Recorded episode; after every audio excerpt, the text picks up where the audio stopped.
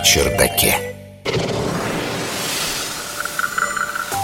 Вы еще не слышали, что здоровье кишечника влияет не только на пищеварение и иммунитет, но и на психику. А вот оказывается, что еще как влияет. Научный журналист Егор Быковский. Относительно свежий исследовательский обзор от Королевского колледжа Лондона в Великобритании выявил некоторые закономерности в кишечном микробиоме при различных психологических состояниях, вроде депрессии, биполярного расстройства, шизофрении и тревоги. Исследователи обнаружили различные способы взаимодействия микробиоты с мозгом через так называемую ось кишечник-мозг – при этом существует большое количество литературы, которая в целом показывает, что микробиота пациентов с психическими расстройствами отличается от таковой у людей без этих расстройств.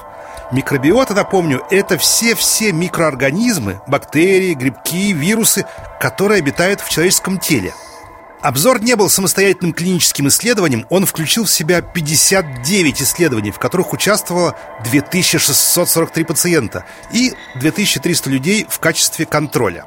В результате обнаружили, что различия в бета-разнообразии, то есть в разнообразии наших внутренних обитателей, постоянно наблюдались только в случае большого депрессивного расстройства, психоза и шизофрении.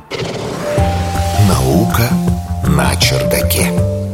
Низкие уровни бактерий с поэтическими названиями фекалибактериум и копрококкус и высокие уровни бактерий Эгертелла последовательно распределялись между большим депрессивным расстройством, биполярным расстройством, психозом, шизофренией и тревогой. Предположительно, данное расстройство характеризуется уменьшением противовоспалительных бутират-продуцирующих бактерий, в то время как содержание противовоспалительных штаммов, наоборот, увеличивается.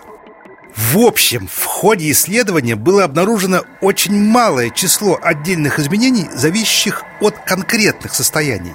Однако вместо этого ученые увидели, что ряд психологических, а точнее психиатрических расстройств – имели примерно аналогичный вид в изменениях общей картины микробиома.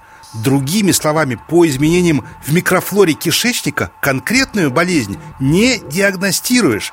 Однако можно уверенно сказать, что с большой вероятностью вот этому вот человеку не мешало бы показаться психиатру.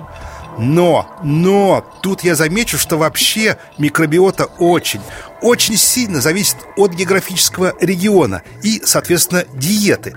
Поэтому микробиота и ее нарушения в Китае, например, будут сильно отличаться от микробиоты и ее нарушений в западных странах, скажем. Так что до единой методички по диагностированию психических заболеваний по анализу м, кала еще очень далеко, конечно.